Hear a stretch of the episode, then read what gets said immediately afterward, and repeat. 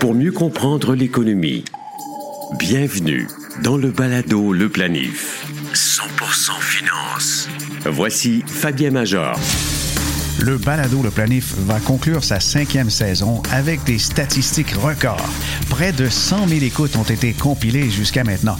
Vous êtes donc des milliers à écouter chaque semaine nos podcasts sur la planification financière et la gestion de patrimoine. Vos commentaires, suggestions d'invités et les notes que vous nous donnez sur les plateformes Google, Spotify et Apple ont quoi impressionner. Par exemple, sur l'app Podcast d'Apple, la note moyenne que vous avez octroyée est de 4,8 étoiles sur 5. Wow! Merci de votre fidélité. Aujourd'hui, une édition sur les perspectives immobilières. Le chef économiste de la SCHL, Bob Dugan, est avec nous. Aussi, Frédéric Roy, directeur de monétisation chez Hard Bacon, nous explique pourquoi ce site et application d'éducation financière estime que le marché immobilier subira une correction. Quant à Isabelle Junot, sa capsule Origine est consacrée au flip immobilier et les raisons qui expliquent le déclin de popularité de ce stratagème spéculatif. Le balado Le Planif est partenaire d'InfoBref, un nouveau média d'information destiné aux professionnels et aux gens d'affaires. InfoBref vous offre l'essentiel des nouvelles affaires politiques et techno en 10 minutes par jour sous la forme de deux infolettres quotidiennes. Une le matin, l'autre à 16 heures. Elles sont gratuites. Essayez-les. Abonnez-vous à infobref.com. Le principe est simple. Acheter une propriété à bas prix, comme une reprise de finances ou la vente d'une succession, effectuer quelques rénovations au coût de revient avantageux, puis vendre à un prix plus élevé. Comme il est souvent nécessaire de financer les améliorations à partir d'une marge de crédit ou de prêt, le tout doit s'exécuter rapidement pour éviter que les intérêts ne grugent le profit. On parle de flip lorsqu'un propriétaire se départit ainsi de son bien immobilier en moins d'un an. Un flip réussi peut être très payant.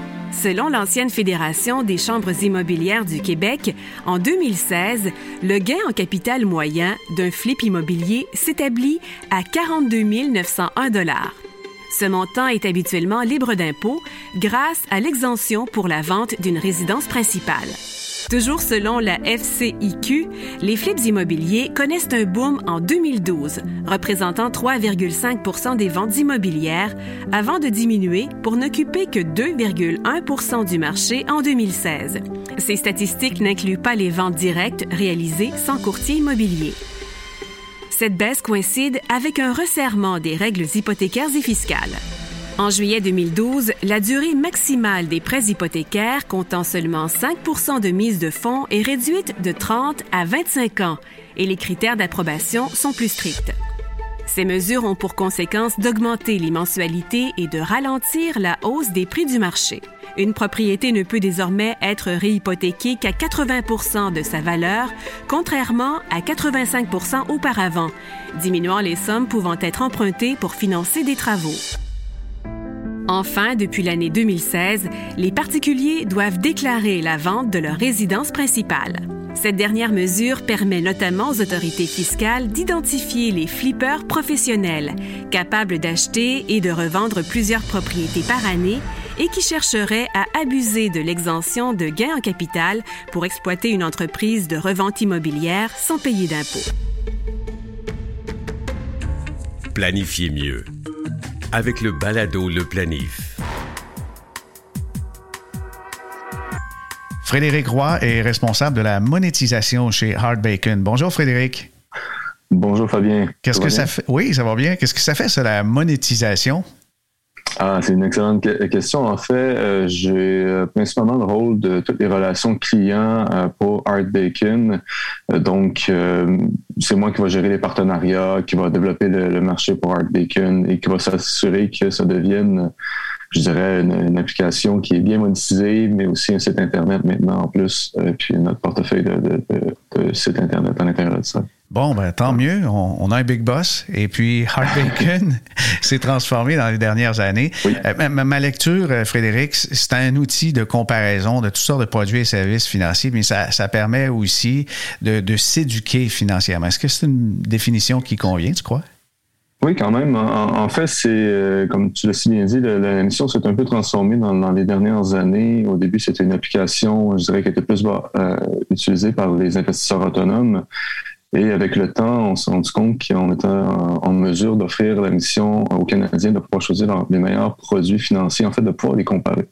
Donc, euh, on a développé différents types de comparateurs en carte de crédit, compte chèque, compte d'investissement, vos, conseillers, etc., qui permettent aux gens d'aller sur notre site et euh, en fait choisir les meilleurs produits qui correspondent à eux en fonction de différents filtres et de leur utilisation. On peut mentionner que vous avez même un comparable pour euh, un outil qui permet de, de choisir différents fournisseurs ou plateformes pour les crypto-monnaies.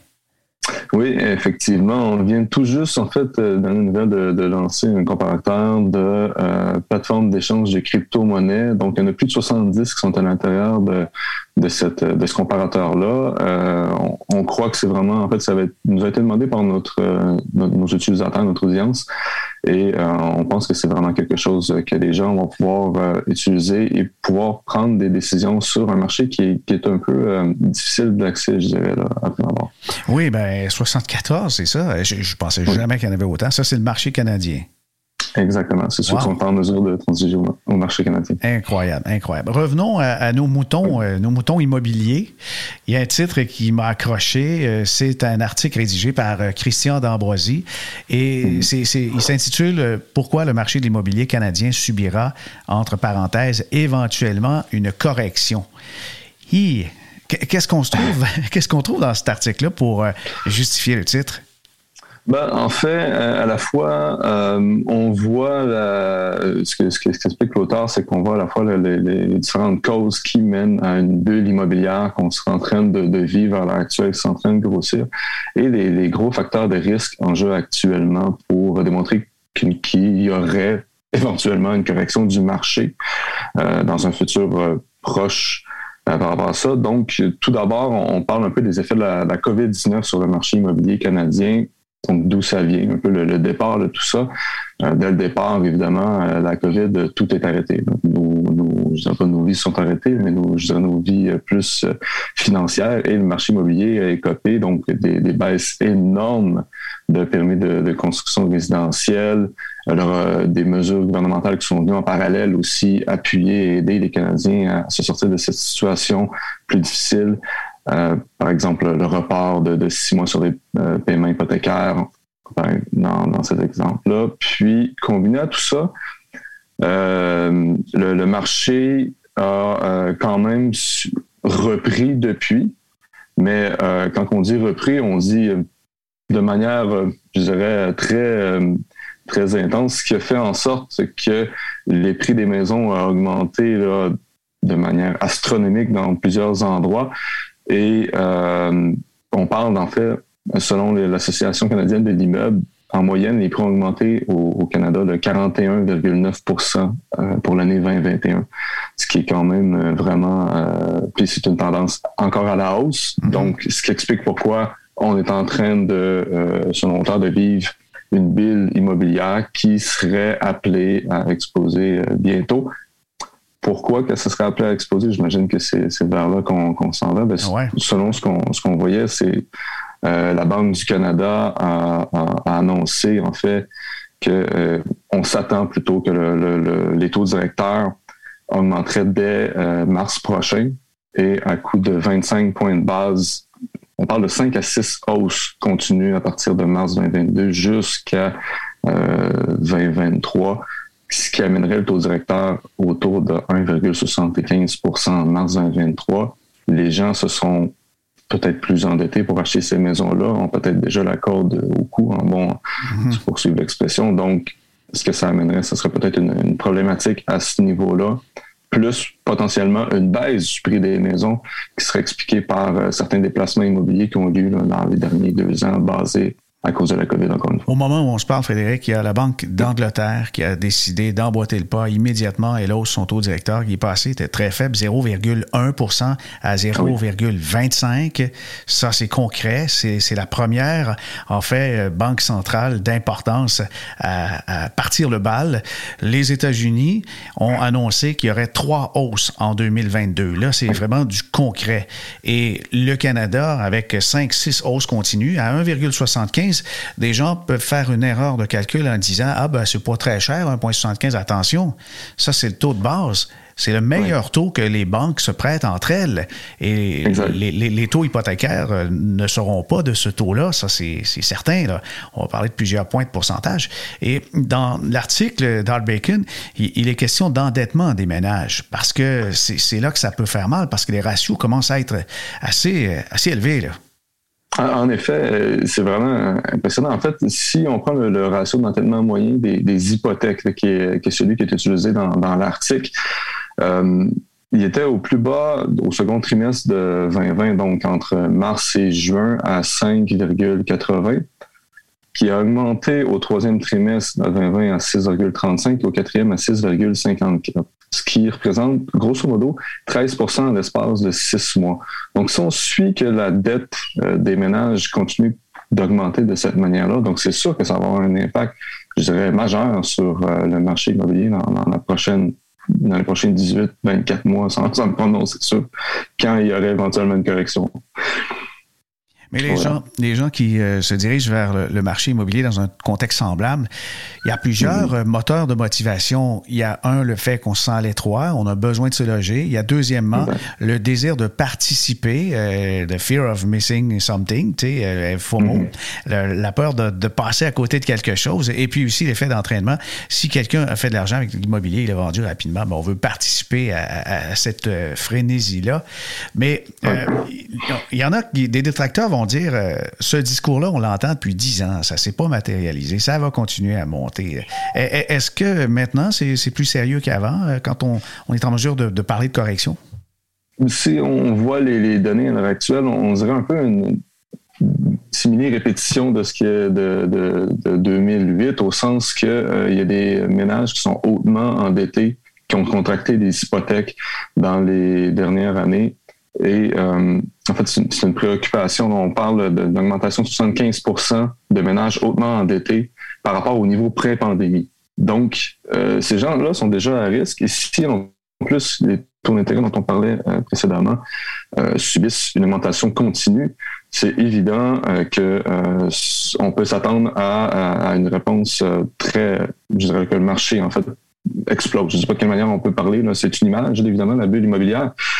Euh, et c'est pourquoi, peut-être pourquoi que la Banque du Canada a euh, formalisé une proposition qui rendrait plus difficile encore l'accès au financement. Alors, on, parle en fait euh, d'évaluation de, risque et de stress financier là, pour, les ménages, qui ferait en sorte qu'il faudrait que les, acheteurs devront prouver qu'ils ont les moyens de payer un, un intérêt minimum de 5,5% On s'entend que les taux hypothécaires à l'heure actuelle ne sont pas de cette hauteur-là. Mais ce qu'on veut éviter, c'est justement que, euh, que les ménages qui sont très endettés euh, prennent des, hypothèques et que par la suite, ils ne soient pas en mesure de les payer, ce qui amènerait des faillites et ainsi de suite dans, dans Mhm. Bien sûr, euh, c'est ça, c'est important, euh, l'endettement, mais même je crois que dans le calcul pour l'accès à la propriété actuellement, d'utiliser souvent des chiffres bruts, ça peut être un peu trompeur. Si on utilise euh, nos, sommes avant ponction fiscale, ben c'est évident qu'un 80 000 après impôt, c'est pas le même montant. Là. Je, me demande si, si c'est viable de faire toujours des calculs comme ça, du brut comparé à une dépense nette, c'est c'est serré. Il y a des fois qu'il y a des ménages qui consacrent près de la moitié de leur budget euh, à se loger et, c'est ça qui pourra peut-être faire des, je crois, être douloureux, hein, de la souffrance dans certaines familles. Ah, c'est évident. Hein. en fait, le, mieux, c'est il existe plusieurs outils qui permettent des, calculatrices hypothécaires. si, la, population euh, ou votre auditoire souhaite aller mesurer ça pour euh, mesurer, par exemple, l'assurance prêt hypothécaire SCHL, les calculatrices hypothécaires ou même l'admissibilité, et vérifier les stresseurs en fonction de notre revenu disponible et non pas seulement en fonction de nos revenus bruts. Euh, comme, comme tu l'as mentionné, Fabien, ça ça, ça, ça fait une sacrée différence entre euh, faire des analyses sur ce qu'on pense avoir et ce qu'on a vraiment et réellement dans, nos, dans, notre portefeuille ou avec nous. Oui, oui. Et un point qu'on n'avait pas discuté encore, c'est l'inflation. L'inflation à 6,8 pour euh, les États-Unis euh, récemment. Si, si on compare avec l'alimentation, on peut s'attendre effectivement qu'au Canada, il y a des segments de l'économie où les taux d'inflation ont peut-être euh, été aussi élevés. Mais imagine des familles qui sont serrées en ce moment. Il y a une augmentation des, des, coûts avec les hypothèques qui peuvent augmenter l'alimentation qui coûte plus cher, services de garde, etc. Les voitures, euh, il faut la changer, puis là, c'est difficile d'en trouver, et puis c'est rendu que les usagers sont, presque aussi chers que les neuves. Là. Vraiment, on peut se retrouver dans, un, point où le vent va, virer de bord rapidement. Hein. Oui, concrètement, je disais que euh, pour euh, tout ce qui est l'alimentation et avec lié à l'inflation liée à l'alimentation, on parle d'une épicerie moyenne pour une année d'un ajout de 1000 dollars supplémentaires à payer pour pour les familles sur le panier moyen. Et euh, tout à l'heure, je mentionnais les, les, potentiels 6 hausses dans les prochains 18 mois au niveau des taux d'intérêt euh, par rapport à la Banque du Canada. Si ça se concrétise et qu'effectivement on est à 1,75% en mars 2023, euh, on parle de 360 dollars de plus par mois pour un taux hypothécaire de base. Donc, tout ça cumulé ensemble fait en sorte qu'effectivement, les, les ménages qui sont déjà à risque seront euh, définitivement plus à risque, voire vraiment dans, dans, des situations difficiles. Bon, ben, en conclusion, Fred, on pourrait dire euh, jouez de prudence et puis faites bien vos calculs et surtout demandez immédiatement une augmentation de salaire. je pense que c'est les trois aspects effectivement euh, que les gens doivent vérifier et surtout garder la tête froide et rationnelle quand on fait ce genre d'analyse-là, plutôt que euh, mieux de viser plus petit puis d'obtenir plus gros que de viser trop gros, puis finalement tout perdre au travers de ça. Le balado Le Planif. Actualité financière. Voici Fabien Major. Le chef économiste de la SCHL, Bob Dugan, nous fait le plaisir d'être avec nous. Bonjour, M. Dugan. Bonjour. Nous avons eu vraiment une année euh, de surchauffe, si on peut dire, en 2021. On est content que vous soyez là puisque la SCHL est l'organisme qui euh, protège, qui garantit les prêts hypothécaires de nombreux propriétaires, jeunes et moins jeunes, à travers le Canada. et quel bilan faites-vous du marché immobilier canadien en 2021? Écoute, c'était une année euh, dans laquelle on a vu beaucoup de vigueur dans, la demande pour les habitations et la croissance des prix euh, des maisons en même temps. Et c'était en, grande partie inattendu. En, début de pandémie, lorsqu'on commence une période de, récession, on s'attendrait que la demande pour les maisons serait plus faible et qu'on aurait une période de peut-être même de, de baisse des prix. Et ce qu'on a vu, c'est que la, pandémie a vraiment eu un impact euh, qui n'était pas égal à travers les différentes gammes de revenus au Canada. Alors, les personnes qui sont à plus haut, haut revenu ont vraiment pas souffert dans, la même mesure et, même que euh, des personnes plus professionnelles à, salaire plus élevé ont été capables de travailler à, à distance. Et pour cette raison, le taux de chômage pour ces, ces gens-là n'a pas vraiment augmenté. Et en même temps, la demande pour des maisons a a été très forte parmi ces personnes-là. Alors, on a vu que euh, ça, la, pandémie a affecté un peu où les personnes voulaient habiter et dans quelle sorte de maison les personnes voulaient habiter. Alors, il y a eu un peu d'exode rural, euh, d'exode urbain. Le monde allait passer des milieux plus urbains à, des, zones de banlieue et même des, régions plus rurales. Alors, c'est un peu un exode pour avoir plus d'espace personnel pour profiter d'être dehors dans une période de pandémie où on était un peu limité dans nos activités. Mais aussi, les personnes ont vraiment une préférence ou les ménages ont une préférence pour les, les, maisons à plus faible densité. Alors, des, des maisons unifamiliales au lieu de, des appartements condos. Alors, vraiment, c'est pour la raison, c'est le monde voulait avoir plus d'espace personnel, peut-être parce qu'ils travaillaient à distance, justement, d'être en mesure d'avoir un bureau à la maison ou même quand les écoles étaient fermées, de pouvoir éduquer leurs enfants à la maison, ça prenait plus de place. Alors, ça a vraiment affecté la demande et les personnes ont changé de, logement pour aller plus, plus loin des, des zones urbaines et dans des plus grandes maisons. Là, on commence à voir un petit peu un, renversement de cette, de, cette tendance-là. On commence à voir un peu plus de, vigueur dans les marchés de condos, dans les grandes centres-villes comme, comme à Toronto. Mais c'est quand même quelque chose qui a vraiment eu un impact en 2020 et 2021.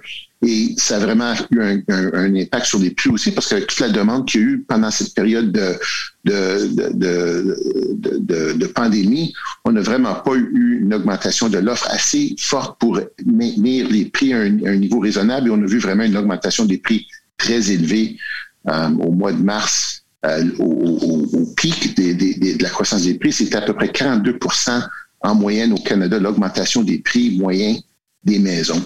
Alors, très, très, un, rythme qui n'est pas soutenable, qui et aussi qui dépasse de beaucoup la croissance des revenus des, des, ménages. Comparativement aux années antérieures, est-ce que les Canadiens ont fait appel autant à la SCHL que dans le passé? Non, euh, en grande majorité, la croissance des, hypothèques, euh, même pendant la pandémie, c'était pour des, hypothèques euh, non assurées.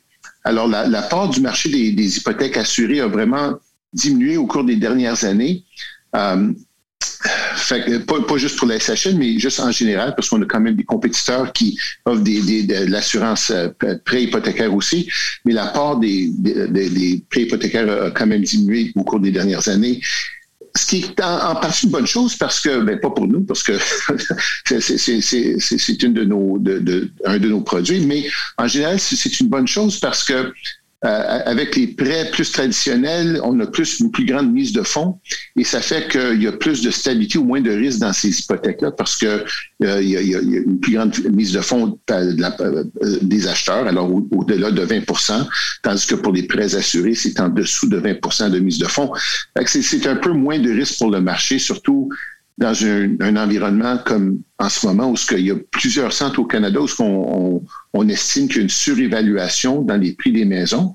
Alors, si jamais il y avait une correction dans les prix des maisons, les, acheteurs qui ont un prêt non assuré ont une plus grande mise de fonds. Il y a plus de, marge de manœuvre pour une correction des prix sans que euh, les, hypothèques euh, soient dans une position négative où ce que la valeur de la maison est moins que la valeur de l'hypothèque. Ah oui, ça s'est produit, euh, ça, au début des années 2000 aux États-Unis. C'est pas que ça se produise un jour au Canada, mais on le souhaite pas. Le plus tard sera le mieux. Et justement, vous avez parlé d'inabordables, des prix inabordables. Est-ce que c'est le cas du marché immobilier canadien en fonction du revenu disponible? Écoutez, même avant la pandémie, on avait un problème d'abordabilité pour plusieurs Canadiens.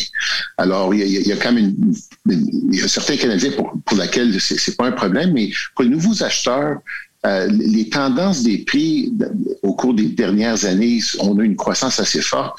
Euh, sur la période de 2010 à 2016, 2017, c'était plus dans les grandes villes comme Toronto, Vancouver, où ce que l'abordabilité détériorait le plus, un peu moins dans les autres centres au Canada.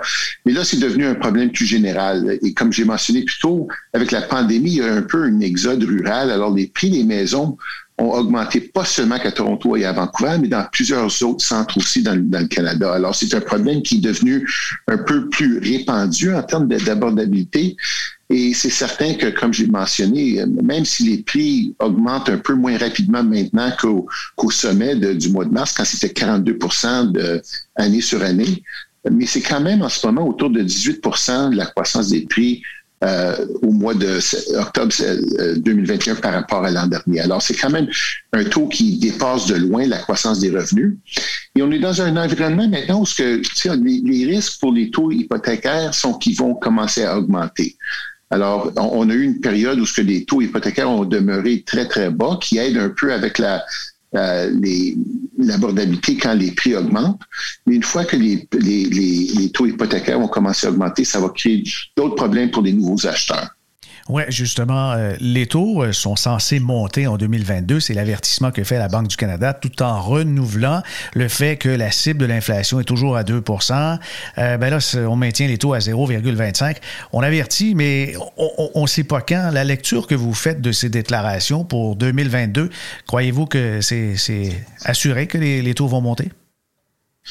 à, notre avis, selon nos prévisions, oui. Alors, au mois de mai, euh, quand on regardait l'environnement pour les taux hypothécaires, on, s'attendait que la Banque du Canada allait commencer, allait commencer d'augmenter les taux leur taux cible dans la dernière moitié de l'an dernier, vraiment plus, proche du quatrième trimestre de, 2022. Avec les développements, avec les pressions inflationnistes qu'on a vues plus récemment, on a notre calendrier dans notre prévision est, euh, est, est tôt maintenant et on s'attend que quelque part entre le mois d'avril-juin, on va commencer à, avoir des augmentations dans les taux du Banque du Canada. Mais en même temps, la Banque du Canada a arrêté leur, programme de, quantitative easing. Je m'excuse pour l'anglicisme. Oui, assouplissement quantitatif, le rachat des obligations. Alors, alors, à cause de ça, il y a quand même déjà une pression à la hausse qui va se, sentir sur les, les obligations à, plus long terme et, ce qui, est important pour les taux hypothécaires parce que c'est vraiment les, taux euh, sur les obligations du gouvernement du Canada à 5 ans, à 10 ans qui vont avoir une corrélation plus grande avec les taux hypothécaires qu'on paye, nous, les, consommateurs. Alors, c'est déjà en partie euh, c'est déjà arrivé en partie une légère augmentation des taux hypothécaires qu'on s'attend va continuer en 2022 et qui va s'accentuer un peu une fois que la Banque du Canada commence aussi à augmenter leurs taux à court terme. Bon, alors, euh, ça fait quand même plusieurs voix qui s'ajoutent à la vôtre pour dire que les taux devraient augmenter en 2022. Maintenant, en ce qui concerne euh, l'ampleur de cette augmentation, est-ce qu'on est d'accord pour dire que ça peut être euh, de 0,25 à la fois, comme dans le passé où la Banque a justement utilisé des ajustements à la pièce de manière un peu chirurgicale? C'est notre hypothèse que ça, ça, va être des petites étapes de 25 points de pourcentage, à, moins de quelque chose d'inattendu euh, qui, se produise. Mais je pense que la Banque du Canada en ce moment, euh, comme, comme ils le déclarent d'ailleurs eux-mêmes, c'est que ils veulent attendre que l'économie soit en mesure de croître sans euh, sans être interrompu une fois que le stimulus fiscal, le stimulus monétaire va être enlevé. Alors, ils veulent faire, ils veulent être assez euh, ils veulent faire attention de, s'assurer de ne pas trop enlever de stimulus euh, et de risquer d'avoir un renouvellement de, la, faiblesse économique. Alors, selon moi, la Banque du Canada va, procéder très tranquillement avec des, augmentations de 25 points de, de base en commençant en quelque temps au deuxième trimestre jusqu'à la fin de l'année. Alors, on risque de, se trouver avec 4 à 5 augmentations des taux d'intérêt euh, durant 2022, des, augmentations du taux de politique de la Banque du Canada, euh, ce qui pourrait avoir un impact indirect sur les taux hypothécaires euh, que, l'on paye. Alors, on s'attend à une augmentation des taux hypothécaires l'année prochaine et ça va vraiment nuire un peu à la demande. Alors, lorsqu'on regarde 2022, je pense qu'il y coupe de facteurs qui vont faire en sorte que euh, la demande pour les, pour, les maisons va diminuer. Une chose, c'est l'augmentation des prix hypothécaires qu'on vient de parler, justement. Mais il y a aussi le fait que pendant la pandémie, comme j'ai mentionné plus tôt, il y avait des facteurs temporaires qui ont vraiment augmenté la demande. L'exode rural, euh, l'exode urbain, euh, et, et, des, effets de demande à court terme qui ont été vraiment affectés par la pandémie. Aussi, la, demande pour les maisons est plus faible. Euh, il, y a, la diminution euh, des mises en chantier, puis on peut même penser aussi aux personnes âgées qui ont reporté leur déménagement en, en résidence. Oui, oui, ça aussi. Mais, mais on s'attend vraiment que ces facteurs temporaires vont, vont, vont plus affecter la demande en 2022 et qu'on va avoir une réduction des, ventes de maisons, ce qui va mettre la vente, la demande et l'offre un peu plus en égalité en, en 2022, ce qui devrait commencer à ralentir la croissance des prix des maisons. Alors, en 2021, la croissance va être très forte. Comme j'ai mentionné euh, au mois d'octobre, les, prix sont en hausse d'à peu près 18% par rapport à l'an dernier.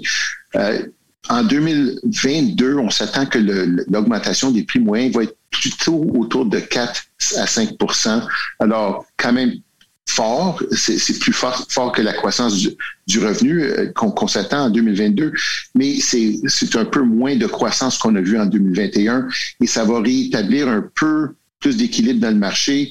Et espérons qu'avec une augmentation de l'offre, plus soutenu dans les années à, venir, on peut arriver à une stabilité des prix pour essayer d'améliorer l'abordabilité des maisons pour les Canadiens. Vous avez parlé de, de, phénomène qui est propre à la pandémie en ce qui concerne euh, l'offre restreinte des maisons au Canada dans, dans plusieurs marchés, mais euh, est-ce que l'inflation s'ajoute là-dessus? Et quelque chose que, que vous croyez euh, qui est durable? Est-ce que c'est de l'inflation qui est là pour rester ou c'est encore conjoncturel avec la pandémie? Écoute, euh, en ce moment, euh, un, peu à cause de la pandémie, on a vraiment euh, ce que, un, choc d'offres en ce moment. Alors, comme au deuxième trimestre de cette année, on a vu que la croissance de l'économie était quand même négative. Et normalement, ça, ça, pour la Banque du Canada, ça voudrait dire qu'il y a une augmentation de, de, la capacité dans l'économie parce que l'économie n'a pas cru et en même temps, si le potentiel de l'économie continue à croître, ça, ça, ça, crée un écart qui crée de la place pour garder les taux d'intérêt plus bas. En ce moment, à cause que c'est aussi un choc d'offres, choc d'offre parce que là, la productivité va être nuit un peu par le fait que dans les usines, euh, dans les ports où ce qu'on reçoit les, biens de l'extérieur, le monde doit se distancer quand même. On travaille moins efficacement que euh, quand il n'y a pas de pandémie.